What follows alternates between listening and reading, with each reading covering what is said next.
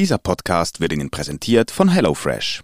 Spare 95 Franken auf die ersten vier Boxen mit dem Code NZZ. NZZ Akzent.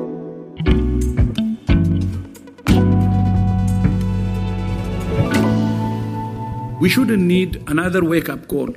We should all be wide awake to the threat of this virus. Wer ist das? Das ist der Chef der Weltgesundheitsorganisation, Herr Tedros. Der spricht Ende November zur Welt. Das ist kurz nachdem äh, die neue Virusvariante Omikron entdeckt worden ist. Und er sagt, das sei ein Weckruf, die Krise, die Pandemie sei noch nicht zu Ende. Omicron's very emergence is another reminder that although many of us might think we're done with COVID 19, it's not done with us.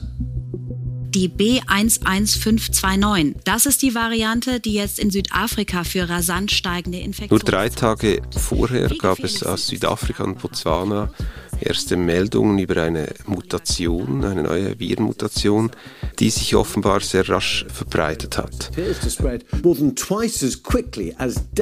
Es gab dann einen sehr starken Anstieg der Fallzahlen in gewissen Provinzen Südafrikas. Die WHO hat dann diese Virenmutation äh, sehr rasch als besorgniserregend eingestuft und ihren Namen Omikron gegeben. Und die Länder des südlichen Afrikas wurden dann sehr rasch abgeschottet. Das heißt, Flüge wurden gestoppt und Menschen, die dennoch eingereist sind, beispielsweise in, in Europa, mussten in Quarantäne gehen. for the World Health Organization to give it a name, Omicron, and call it a variant of concern. There have only been four other variants of concern during the pandemic. Und die Welt hat wieder auf Afrika geschaut. Also Afrika ist im Zusammenhang mit Omikron in den Fokus geraten.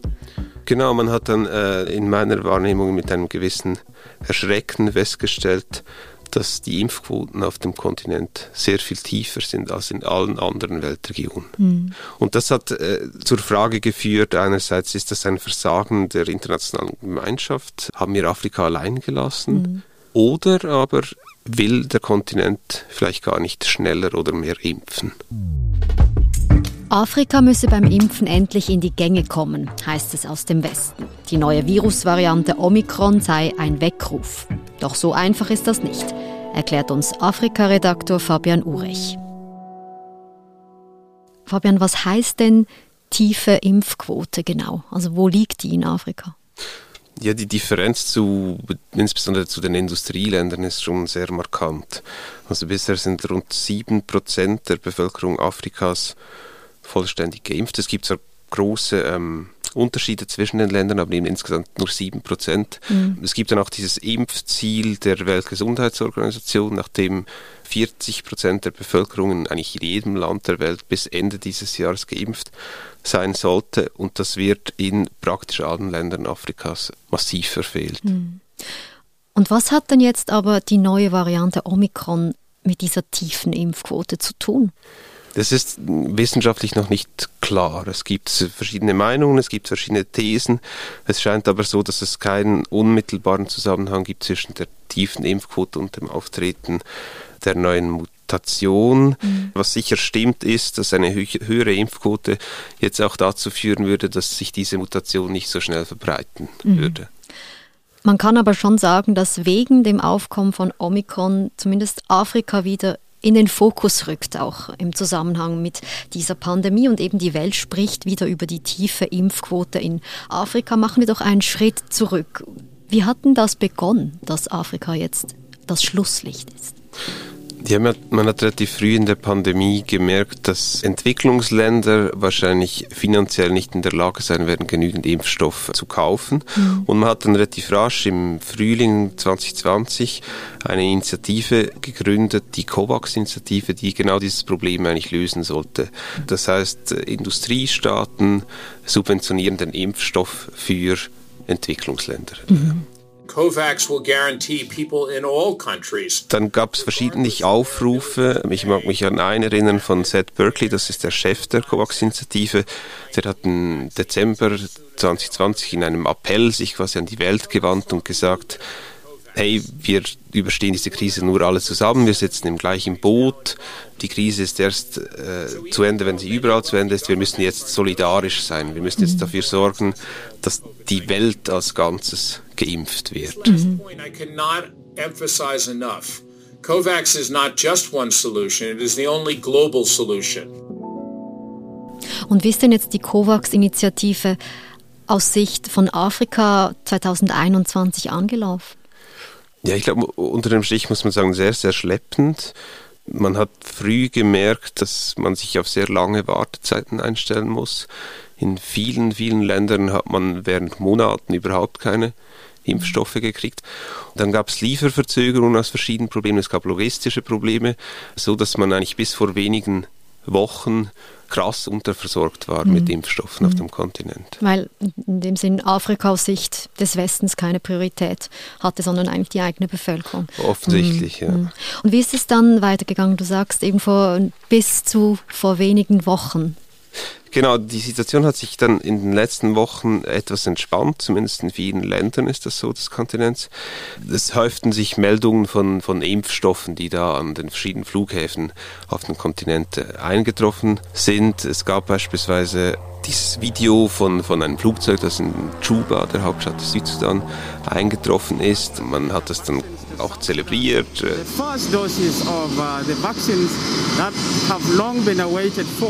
uh, ähm, interessant ist auch, dass diese ähm, Impfstofflieferung immer auf diesen Paletten eintreffen und auf der Palette oder der Verpackung der Palette sieht man da das Logo der, der Spenderin oder des Spenders. Mhm. Äh, also Sputnik. Äh, Sputnik, China mit, einem mhm. riesigen, mit einer riesigen chinesischen Flagge. Die EU macht das genau gleich, die USA machen das gleiche. Also feierlich kommen hier die Impfstoffe in Afrika an. Genau, und das wird dann, das ist ein großes Thema in den News, das wird zelebriert, das wird quasi als, als ähm, wichtige Änderung, wichtige Wegmarke in dieser Pandemie auch, auch wahrgenommen vor Ort. Mhm. Und dann? Naja, und dann hat sich dann relativ rasch gezeigt, dass in gewissen Ländern diese Impfstofflieferungen schlicht gar nicht am Flughafen abgeholt wurden. Also die lagern sich dann einfach im Flughafen in den afrikanischen Ländern? Genau, es gab diese Fälle, wo quasi die Regierung offensichtlich mit der, mit der äh, Logistik überfordert war. Vielleicht überfordert auch war mit beispielsweise den Anforderungen an Kühlketten, die es braucht. Das hat vielen Orten nicht wie gewünscht geklappt. Mhm. Gut, das macht jetzt Sinn, dass man da vielleicht auch überfordert sein kann, logistisch aus Sicht der afrikanischen Regierungen. Aber haben die Regierungen nicht auch ein Interesse, dass diese Impfkampagne in Fahrt kommt? Ich glaube, diese Frage ist komplexer als in, in, Ländern wie der Schweiz. Wenn man sich jetzt vorstellt, okay, Staat X, nehmen wir als Beispiel Kongo, Kinshasa, investiert jetzt zig Millionen in eine breit angelegte Impfkampagne. Das würde aber heißen, man spart halt anderswo. Und ich habe das Gefühl, dass es durchaus rational ist, gerade in dem, in dem Fall zu sagen, okay, vielleicht ist eine andere Priorität sinnvoller, weil Kongo Impfquote 0,1 Prozent, äh, einer der tiefsten der Welt. In dem Land sind 27 Millionen Einwohner von, von Unterernährung und Hunger bedroht. Mhm. Und genau in diesem Kontext bewegt sich dann so eine Regierung und da stellt sich die Frage, naja, verwenden wir die Millionen jetzt für die Impfkampagne oder anfangs für die Bekämpfung des, des Hungers? Weil mhm. beides können wir unter Umständen halt nicht machen. Also ein Abwägen, das die Regierung hier machen muss und verständlicherweise dann vielleicht eher Geld in Nahrung, in sauberes Wasser oder in äh, sanitäre Anlagen investiert. Genau, und, und ich glaube, dann kommt auch hinzu, dass sich jetzt immer mehr zeigt, dass das Interesse von Seiten der Bevölkerung in vielen Ländern an der Impfung halt relativ gering ist. Euh, also wir sehen hier ein Impfzentrum in, in Dakar, der Hauptstadt Senegals. Das Impfzentrum ist halb leer, man sieht da einen halb leeren Warteraum. Da spricht dann auch eine, eine Mitarbeiterin des Impfzentrums, die zeigt Impfdosen, die da in, in Tiefkühlern gelagert werden. Und die sagt, nachdem es anfangs doch ein erhebliches Interesse an der Impfung gegeben habe, sei das mittlerweile komplett abgeflacht und das führe letztlich so weit, dass dort sogar Impfdosen weggeschmissen werden müssen, weil sie äh, abgelaufen sind. Und solche Berichte gibt es eben immer mehr über verschiedenste Länder auf dem Kontinent. Warum denn? Was glaubst du, was sind da die Gründe, weshalb sich die Menschen nicht impfen lassen wollen? Ich glaube, es gibt zwei Gründe dafür. Erstens gibt es in der Lebensrealität vieler Afrikanerinnen und Afrikaner Probleme, die schwerer wiegen als diese Pandemie. Mhm. Also die Angst, einen schweren gesundheitlichen Schaden während dieser Pandemie ist deutlich geringer als eben quasi die Angst, am nächsten Tag seine Kinder versorgen zu können, mhm. seine Kinder zur Schule schicken zu können, einen Job finden zu können. Das heißt, auch diese Menschen machen eben eine Abwägung, weil sie knappe Ressourcen haben und die kommen dann ähm, aus meiner Sicht nicht irrationalerweise, sondern sehr rationalerweise zum Schluss, dass das wahrscheinlich für sie keine Priorität hat. Mhm. Und zweitens gibt es auch dieses Gefühl der Dringlichkeit nicht mehr so stark, so nehme ich das zumindest wahr auf dem Kontinent. Es gab jetzt verschiedentlich Antikörperstudien, die zeigen quasi, wie viele Menschen sind mit dem Virus bereits in Kontakt gekommen. Die kamen eigentlich alle zum Schluss, dass oft bereits eine Mehrheit mit dem Virus in Kontakt gekommen ist, sehr oft unbemerkt. Mhm. Und das führt zu einem verbreiteten Gefühl, das, das Schlimmste ist hinter uns. Oh, das, das ist nicht kann, gefährlich. Genau, das kann mhm. uns nicht so viel anhaben. Mhm. Und gleichzeitig eben muss man schon darauf hinweisen, dass Afrika natürlich eine sehr andere Altersstruktur hat. Also es gibt rasch vergessen, dass die Menschen im Durchschnitt unter 20 Jahre alt mhm. sind in Afrika. Ja. Es gibt verschiedene Länder, wo das Durchschnittsalter bei 17, 18 liegt. So. Mhm. Naja, und dann gibt es weitere Faktoren. Es gibt zum Beispiel einen Klimafaktor. Das die Menschen heißt, auch mehr draußen sind? Die vielleicht? Menschen auch mehr draußen sind, genau. Aber ich habe das Gefühl, unter dem Strich ist in der subjektiven Wahrnehmung weiter Teile der Bevölkerung in sehr vielen afrikanischen Ländern, ist es so, dass es als relativ harmloser Virus wahrgenommen wird. Wir sind gleich zurück. Wie oft gehst du nach einem langen Arbeitstag noch einkaufen und überlegst im überfüllten Supermarkt, was du kochen möchtest? Mit HelloFresh sparst du dir unnötigen Stress und kostbare Zeit. Wähle aus abwechslungsreichen Gerichten aus, worauf du Lust hast und lass dir deine Box zum Wunschtermin entspannt nach Hause liefern. Spare 95 Franken mit dem Code NZZ auf deine ersten vier Boxen.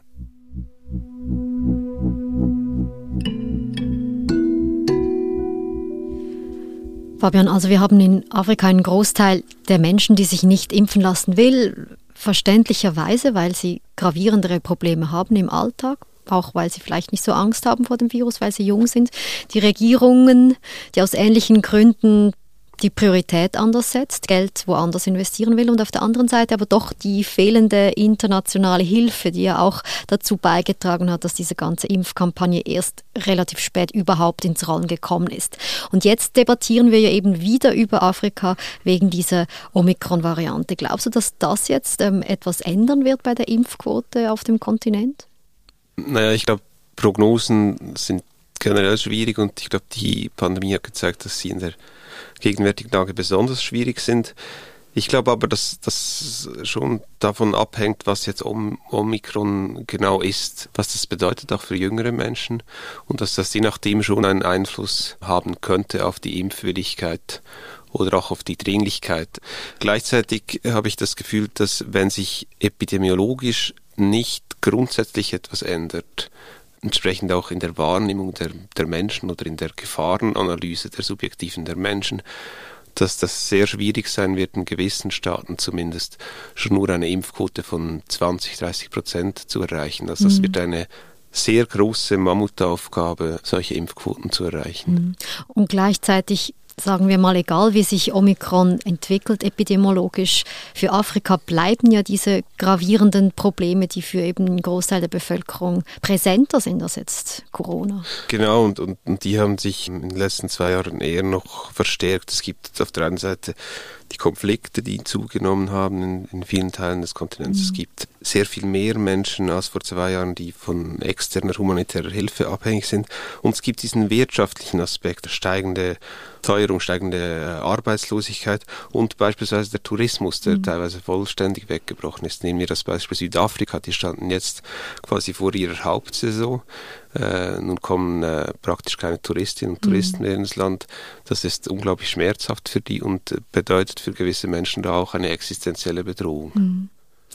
Glaubst du, dass aber immerhin ein Vorteil von dieser ganzen Diskussion jetzt ja auch sein kann, dass die Welt eben wegen Omikron wieder auf Afrika blickt? und vielleicht auch die Gemeinschaft aufrüttelt, wir müssen wieder mehr Hilfe leisten? Ich glaube schon, ja, dass vielleicht auch dazu führen kann, dass man selbstkritischer den aktuellen Status anschaut, aber auch zurückblickt, was, was hat man gemacht oder was hat man eben auch nicht gemacht. Auf der anderen Seite haben die jüngsten Ereignisse in meiner Wahrnehmung äh, auch dazu geführt, dass man hier im Westen teilweise wieder ein bisschen vorwurfsvoll nach Afrika blickt, den Zeigefinger hebt und sagt, hey, lasst euch impfen, wo, wo ist eure Impfkampagne geblieben? Mhm. Wieso äh, geht das nicht schneller voran? Das löst in Afrika ein gewisses Unbehagen aus und ich verstehe das sehr gut, mhm. weil wir als Industrienation fordern ja jetzt von den Afrikanerinnen und Afrikanern in gewisser Weise eine globale Solidarität und es ist eben diese globale Solidarität, die wir in den ersten Monaten dieser globalen Impfkampagne teilweise in eklatanter Weise haben vermissen lassen gegenüber Afrika.